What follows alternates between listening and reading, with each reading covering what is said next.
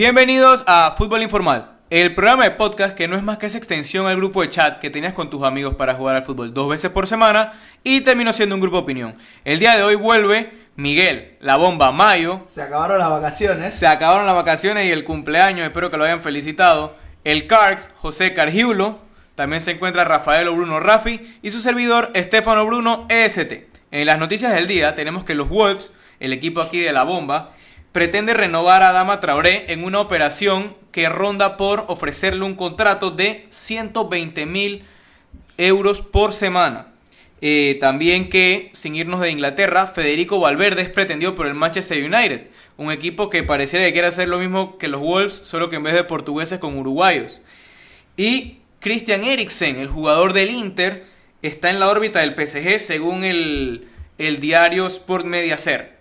Eh, nos vamos a lo que es, iniciaremos esta vez con Italia, que se dio el derby de la Madonina. Partido muy interesante, la verdad es que estos son los derbis que uno esperaba, no decepcionó para nada. Y quería resaltar un tema de este equipo del Milan que me gustó mucho, porque siempre estuvo atento a las jugadas más. O sea, el Inter estuvo muy lento, no sé si fue por acierto del Milan o por errores del Inter, pero todas las jugadas se las llevó el Milan eh, con unos extremos que se comieron las bandas del Inter y un Inter que le salió un poco barata lo que fue este partido, aunque, y es lo bonito del partido, también tuvo para ganarlo y esto creo que es lo interesante de los partidos de fútbol y más como este. Sí, no, y un Milan que no podía ganarle al Inter desde el 2017, en aquella ocasión donde vencieron por 1 a 0 al Inter en tiempo extra con gol de, de Crutone. Eh, un doblete, un rey, Slatan, que a los 39 años sigue, sigue reventando las redes, ¿no? Que puso en su, en su publicación que el Milan no necesitaba un rey, sino un dios, que ya lo tienen. Sí, definitivamente eh, las bandas del Milan fueron explotadas en este partido y el Inter, sí, también como dices, pudo ganar y tuvo mucho más ocasiones. Esto fue un derby bastante bonito, tenía tiempo sin ver un derby así en Italia, con bastantes goles, bastantes ocasiones. Eh, quiero resaltar a Rafa Leao. Rafa Leao, el joven portugués que no, le da mucho la oportunidad la temporada pasada, va, va poco a poco jugando más, pero eh, definitivamente fue uno de, las estrellas del partido. Este Milan tiene cuatro victorias de, cuatro partidos, eh, la verdad es que está dando mucho de qué hablar. Y no creo que quede campeón, pero posiblemente se puede quedar en un tercer puesto. No, y también en el partido se vio las oportunidades que tuvo Lukaku. Una, una en el último minuto que fue la jugada del partido, que estuvo a nada de marcar. Conte ya no sabía de qué peluca agarrarse, porque el Inter tuvo oportunidades, lástima que no las supo aprovechar, y el Milan fue el justo vencedor de este partido. Bueno, Carx, ahora hablando de justicia, nos vamos a, a, tu Napoli, a nuestro Napoli, que ganó con justicia y solvencia contra un Atalanta que viene en Champions el día miércoles y creo que no es un resultado que le inspire mucha confianza.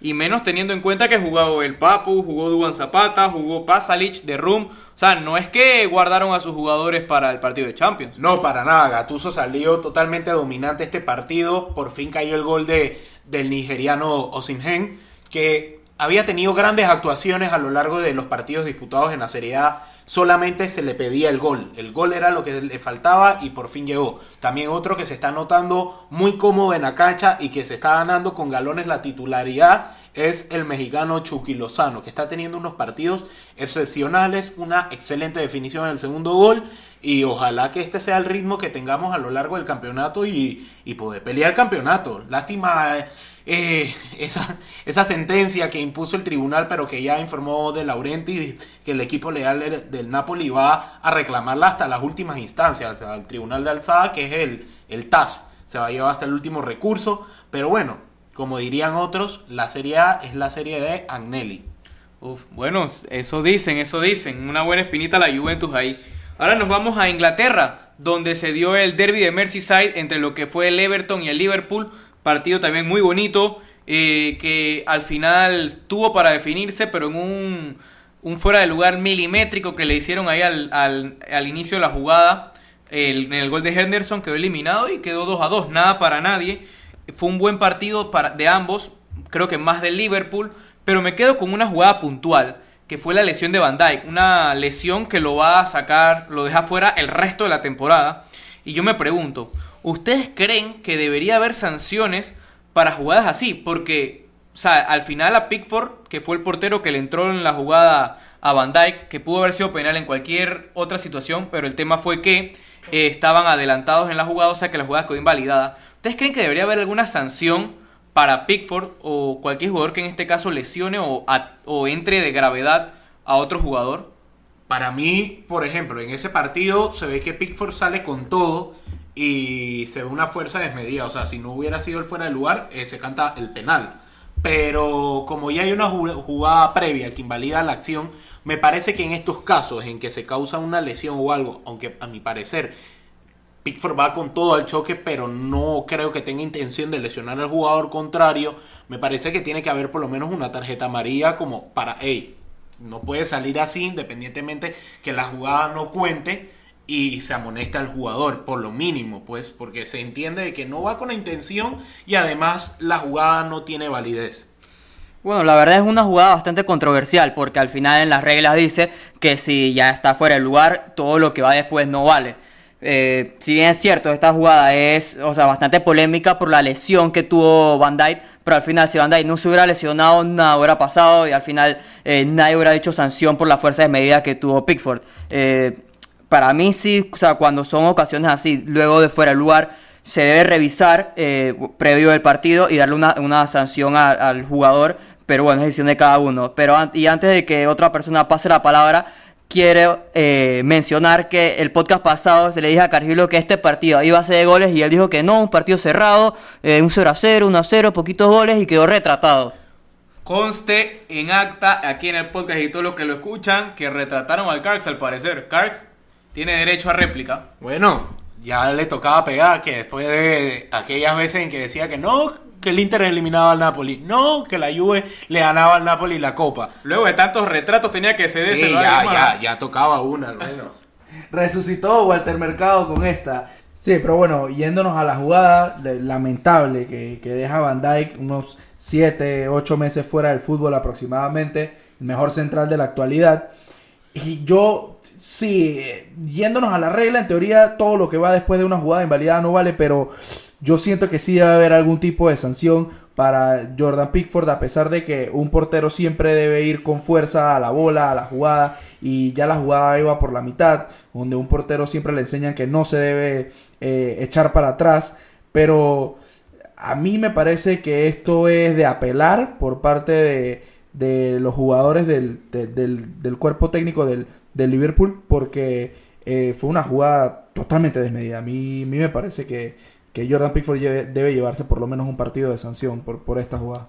Sí, totalmente, por lo menos para sentar un precedente, porque imagínate, Liverpool perdió en la jugada a su central y, uff, ¿qué te digo? O sea, es el principal afectado en todo esto.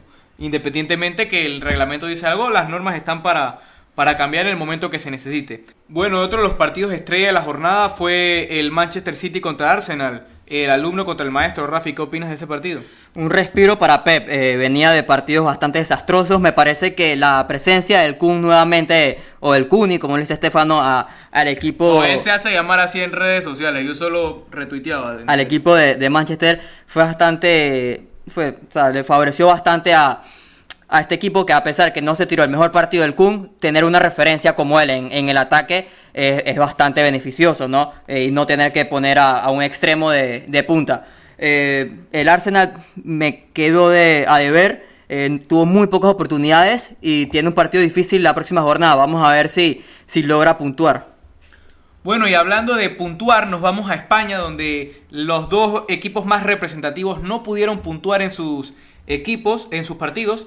El Real Madrid que pierde en casa contra el recién ascendido Cádiz y el Barcelona que pierden un choque de estilos contra los soldados de Bordalás en Madrid. Eh, estos dos partidos quisiera saber qué consideran ustedes el impacto que tengan. Esto obviamente en miras y es al final la pregunta que, va más allá, que es la que les quiero hacer sobre el clásico. O sea, esto al final tendrá algún alguna repercusión o, y cómo ven el clásico ustedes. Sí, no, bueno, esta vez no me extiendo mucho, eh, a pesar de que sea una derrota del Real Madrid es uh, una derrota que se veía venir con lo que el Real Madrid venía jugando y lo veníamos hablando en el podcast que puede jugar muy bien, puede tener posesión de balón, pero donde no entran los goles no vas a ganar. Y el Real Madrid siempre tiene una que otra falla defensiva y ahí es donde no los perdonan. Los primeros 17, 15 minutos del partido fueron totalmente del Cádiz, ahí fue donde vacunaron y luego Real Madrid pudo haber llegado unas 10, 12 veces más al arco del Cádiz, pero no pudo concretar y esa es la falla que tiene el Real Madrid ahorita mismo y más adelante lo vamos a tocar en cómo le va a afectar de, de cara al clásico porque el Barcelona no es un equipo que le vas a ganar teniendo la pelota de hecho, el Barcelona se caracteriza más por tener la pelota que el Real Madrid. Mamita, qué clásico se nos viene. Dos derrotas de, los grandes. Tenía muchísimo tiempo sin ver esto. Me parece que el Barcelona llega mejor que el Madrid. Ojo, o sea, puede pasar lo que sea en Champions, pero hoy por hoy me parece que el Barcelona llega mejor. Eh, la, eh, la, derrota, disculpen, contra el Getafe y contra el Cádiz de ambos equipos, me parece que lo que más afectó fueron que muchos jugadores son de, Latinoamérica y todos vinieron a jugar Comebol. O sea, cuando se juega Comebol, el viaje es mucho más pesado, los partidos son mucho más difíciles. Eh, también, eh, por ejemplo, en Argentina, que por la altura, en, Bolivia, etcétera. Me parece que ese fue lo más fundamental. Hablando un poco del Barcelona, para no extenderme mucho, eh, me parece que Kuman tiene que poner a los que mejores juegan y ir variando poco a poco en los partidos. Venía diciendo que repitió el mismo 11, tres partidos seguidos. Y por ejemplo, el partido del sábado debutó, debutaron tres personas. Obviamente entraron. Usma Dembélé no tenía ritmo de juego y perdía muchísimos balones. Eh, me parece que va a tener que hacer un par de variantes contra, contra el, en, Champions ahorita contra el First Bank para que eh, para Real Madrid entrar con todo y, y, obtener el resultado.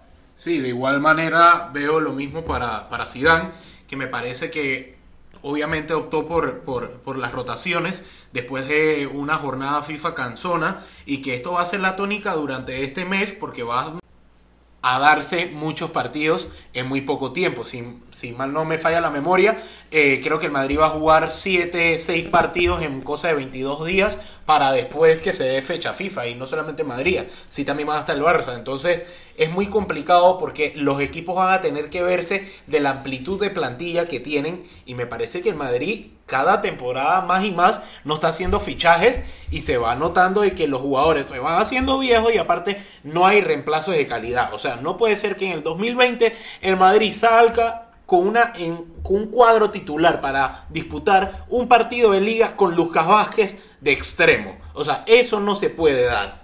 Y el Barcelona de igual manera, como dice Rafi, se vio mejor, pero de todas maneras el Barça los, ya se le está ya los equipos están conociendo a qué juega Kuman, se le vio el cansancio y jugadores como Griezmann todavía no siguen acoplándose al 100% del equipo por mucho que lo pongan de delantero centro. Entonces, para cerrar con esto, un clásico con aroma a descafeinado total, un clásico que va a ser eh, de los más flojitos de los últimos años como previa, pero vamos a ver qué sucede. Los equipos vienen en unas rachas muy malas. Bueno, yo la verdad es que veo mejor al Barcelona y voy a explicar por qué. O sea, en verdad hay ciertos puntos en los cuales cada equipo tiene sus puntos a favor. Lo del Barcelona lo veo mejor porque siento que cuando perdió contra el Getafe, Perdió en un partido cuando e, contra un estilo que era totalmente contrario al de él. Y en un partido que bien podía quedar 0 a 0 y que por un penalti, eh, bueno, se, dio la derrota. Pero siento que va más a un estilo que el Real Madrid, que si bien es cierto y creo que su principal ventaja es que, aunque dice Carlos que hay que renovar la plantilla, y si bien es cierto, hay que renovarla, tienen más conocimiento del equipo y de la identidad de lo que tiene el Barcelona y sus jugadores, que todavía están en un periodo de adaptación.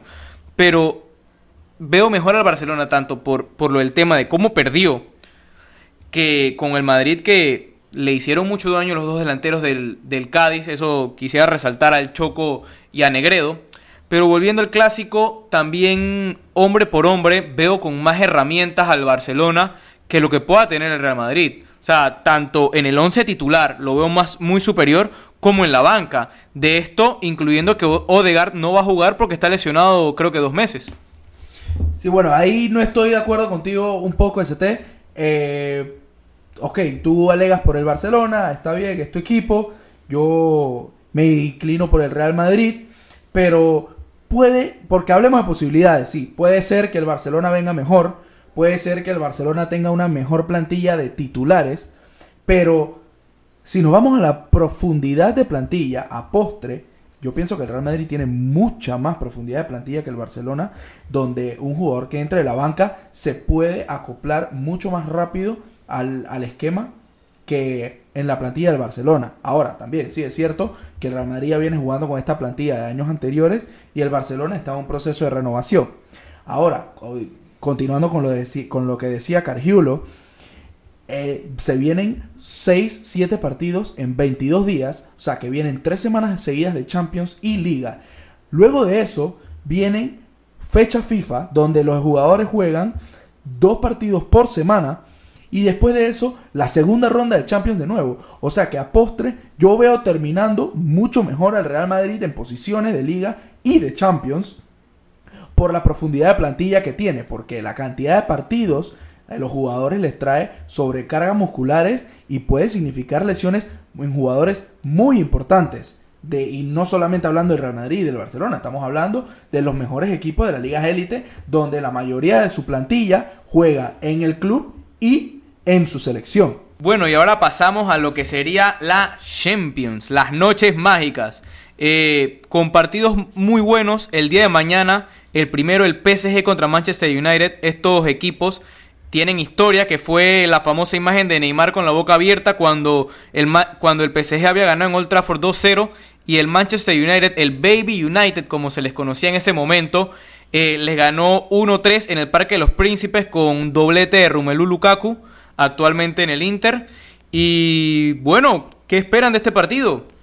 No, a mí me parece que contundente ganar el PSG este Manchester United, la verdad que desde hace mucho tiempo lo, venimos diciendo, no tiene absolutamente nada. Eh, el técnico no es un técnico que, sabe competir en esta liga y la verdad para competir en esta liga tienes que saber y tienes que tener bastante conocimiento y ser un estratega. Me parece que el PSG se queda con la victoria.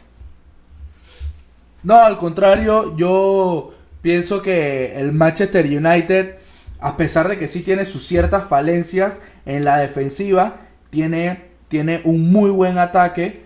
No te puedo decir que es mejor que el del PSG, pero yo puedo decir que tiene una contundencia que va a ser muy necesaria en Champions. Y el momento de verse en Champions es el momento donde se separan los grandes de los chicos.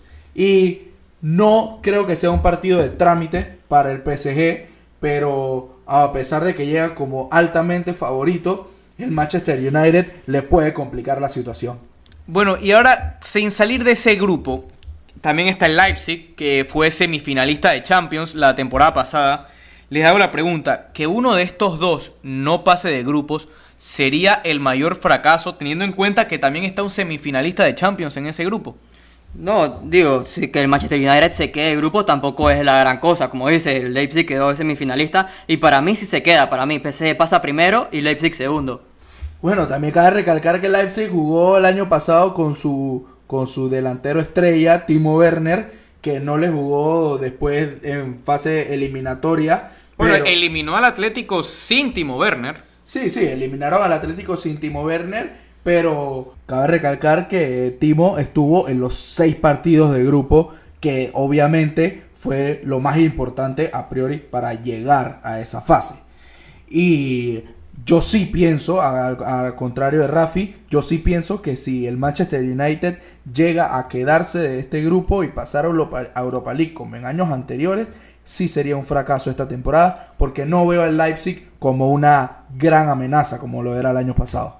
Aquí sí tengo que concordar con mi queridísimo amigo Walter Mercado y yo creo que el United por mucho que pelee en este grupo, se va a ir para Europa League, porque el equipo que tiene no le da para pelear Champions. Me parece que Solskjaer no es un técnico que, que vaya a sacar a flote este United. Me parece que, eh, que va a ser eh, votado de su puesto esta temporada. Pero en la Champions no le va a dar. Creo que el, eh, Leipzig está mejor preparado con Nagelsmann por mucho que en nombres y en mediocampo el United sea superior, no me parece que, que, le da para clasificarse. Y va a clasificar en este grupo el PSG y el Leipzig y el Manchester United va a terminar en Europa League. Bueno, ya están las predicciones y se está poniendo de acuerdo Rafi Karks. Eso no se ve todos los días, ¿eh? Esos son los efectos de las noches mágicas de Champions. Ahora nos vamos a un partido muy bonito de, de este, del día martes, que va a ser el Chelsea contra el Sevilla. Un choque de estilos bastante, bastante marcados. Un Chelsea que, si bien es cierto, todavía no se sabe mucho a lo que se juega, es más al poder ofensivo. Y el Sevilla que es el arte de defender. La verdad es que no es un equipo al que fácil le hagas goles y que saben cómo llegarle y romper los esquemas. Yo veo muy bien al Sevilla contra este Chelsea. El Sevilla hoy en día es de los equipos más completos y compactos que hay en Europa. Y este Chelsea es un equipo que todavía no identifica eh, su estilo de juego. Eh, si bien es cierto, ya en la jornada pasada aunque empataron contra el Southampton, regresó Pulisic eh, siendo titular y Ziyech eh, ya por fin debuta con este Chelsea. Vamos a ver que si con estas estrellas el Chelsea puede darle vuelta a, a lo que se viene diciendo de este equipo, además de, de, Kepa, que está teniendo una temporada, la verdad, que horrible. Me parece que Willy Caballero va, va, a ser titular en este partido. Conservador con eso de decir que horrible, porque es peor que eso. Sí, pero yo creo que va a ser un partido eh, o empate o capaz se lo lleva el Sevilla. Bueno, podríamos decir, no sé si estén de acuerdo conmigo, yo pongo al Sevilla como uno de los equipos, si no el equipo más infravalorado de este momento. ¿No? ¿Sí? Sí, sí, compro, compro totalmente. Porque la verdad es que a mí me encanta el estilo de juego de Sevilla. Es un estilo de juego súper compacto, obviamente por las bandas. Se le fue Reguilón y aún así siguen jugando el mismo estilo con la, con, con la misma tónica, con Marcos Acuña por izquierda y, y el veterano Jesús Navas por derecha. Y a la delantera Luke de Jong con Lucas Ocampos que no fallan. Eh, sí, el, el, Chelsea tiene mucho nombre, pero yo pienso que la escuadra de Frankie Lampard todavía le falta un poco más de compacto y mucho más cuando se va a enfrentar con escuadras como la del Sevilla de Julen Lopetegui. Eh, yo pienso igual que Rafi, eh, puede ser un empate o cuidado y se lo lleva, se lo queda llevando el mismo Sevilla. No, yo creo que va a ser un partido complicado para el Sevilla, por mucho que el Sevilla está sólido, como ustedes lo mencionan, creo que eh, habrá que ver cómo resulta esa defensa del Sevilla contra Pulisic, Havertz y Timo Werner.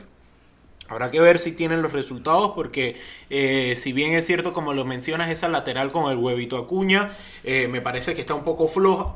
Si no, pregúntale a Ángel Herrera lo que le hizo este fin de semana.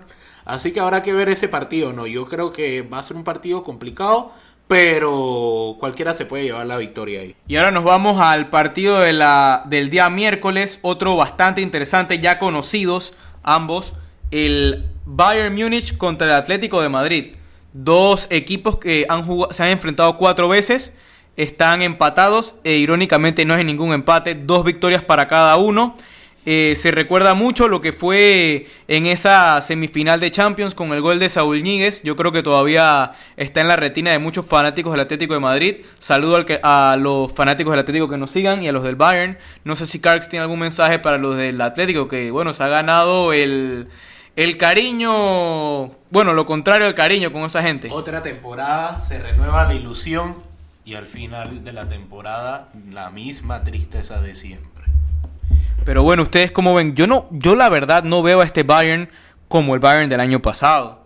Siento que, que bueno, está bien, se ha mantenido la, el equipo, muchos, pero también ya, ya no es tanta la sorpresa ni, ni, la, ni la superioridad, porque ya los equipos creo que han entrado a un, a un tono en el cual se le ha igualado a lo que tenía. Si bien es cierto, no igualado, pero ya se le puede competir mejor a este equipo del Bayern.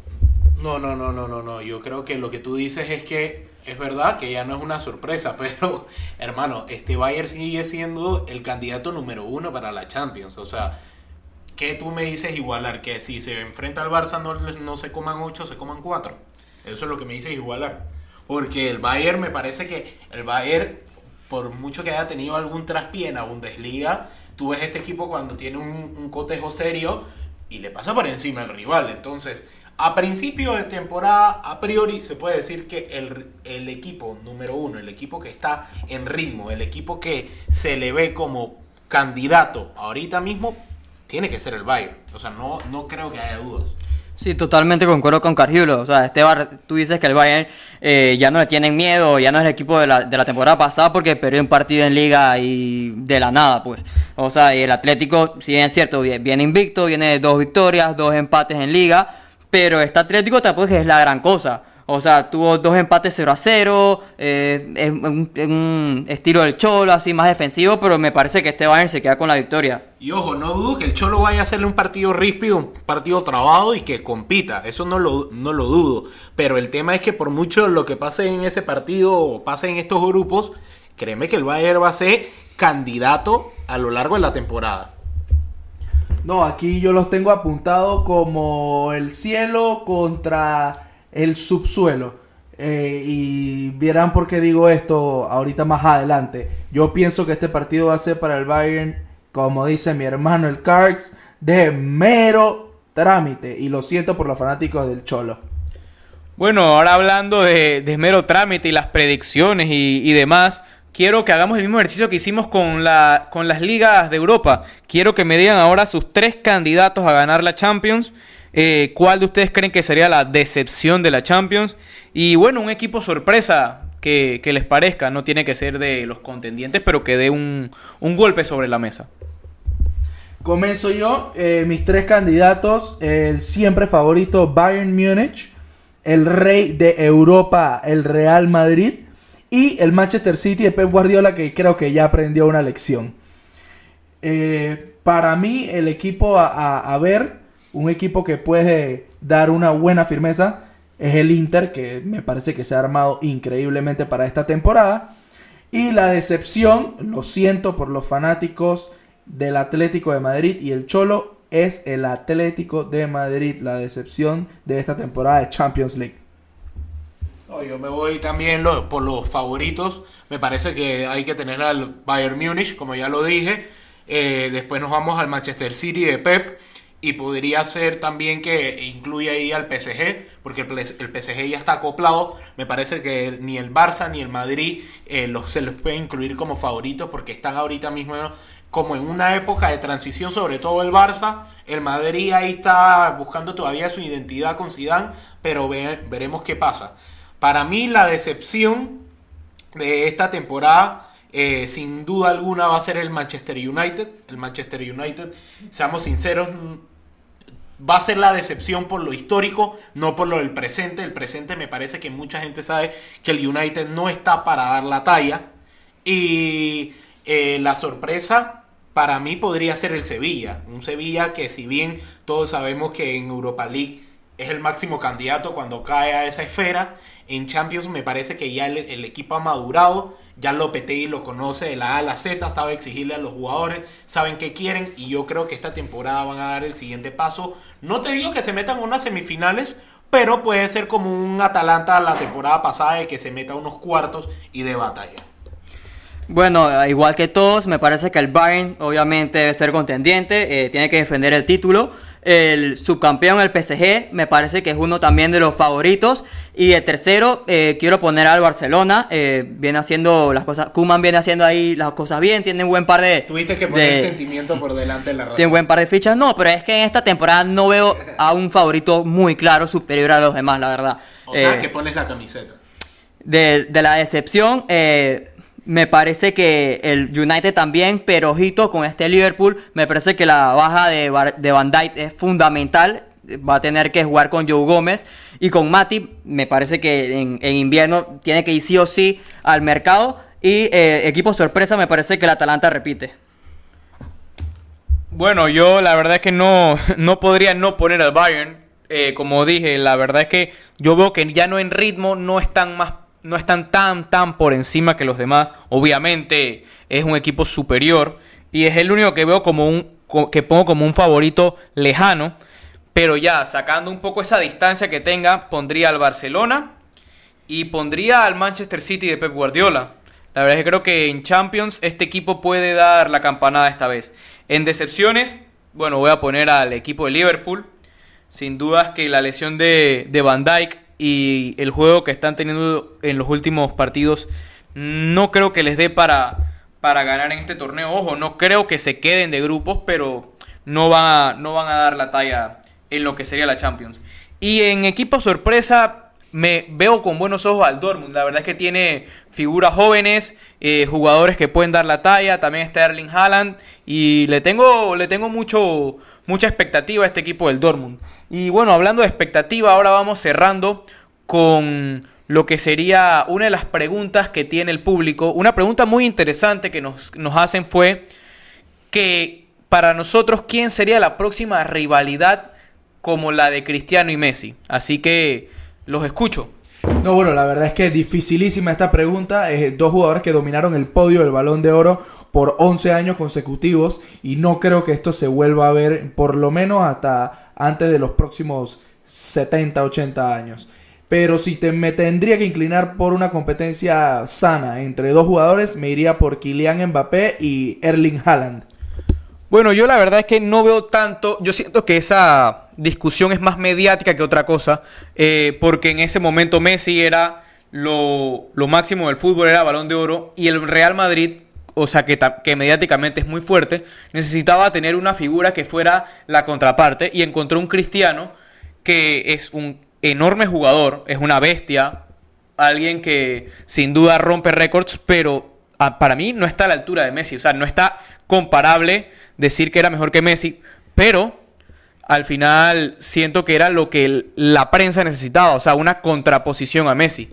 Sí, sí, yo también voy por esa línea, no tanto la lambonería a Messi, pero sin duda, me parece que fue una época memorable, algo que no lo vamos a ver en mucho tiempo, dos grandes jugadores para mí los dos más grandes eh, del fútbol, la rivalidad de los dos más grandes del fútbol y aparte de obviamente de Armando Maradona, el más grande de la historia, eh, yo creo que eh, van a haber, en la siguiente época van a haber muchos grandes jugadores, está Mbappé, está Sancho, está Haaland, pero no va a ser ese nivel de competencia que se concentre en dos grandes jugadores, en dos élites, Cristiano contra Messi, no. Van a ser diferentes jugadores. Quizás vamos a ver que la luz va a iluminar al que, al que sea la estrella del Barça, al que sea la estrella del Madrid, pero va a ser más neutral y más jugadores. Sí, totalmente, concuerdo con todos, más o menos todos tenemos la misma idea. Año tras año salen jugadores, por ejemplo, el año pasado nadie ponía a Jala, nadie ponía a Sancho, nadie ponía a Sufati. Capaz el otro año eh, aparecen otros jugadores y también lo vamos a poner en el podio. Y esta, si yo tengo que decir dos, hoy en día me parece que sería, bueno, igual que todos, Mbappé, eh, puede ser Camavinga o Jadon Sancho. Sí, y mira que curioso que digas eso de que cada año aparece otro, porque, o sea, muchos decían que, que Neymar era el sucesor del balón de oro, y ahora te puedo decir yo que no lo veo ganando ese balón de oro. Nunca. O sea, nunca. Para mí él no lo va a ganar, nunca. Y bueno, ya sacando esa reflexión, nos vamos a. tirándole un poco de jeta en el mar, pero bueno, hay que ser objetivo. A mi, a mi parecer no lo gana. Eh, nos vamos al segmento favorito de muchos, el de los picks. A ver, Bomba, ¿qué nos tienes esta semana? Bueno, tres piques como lo usual.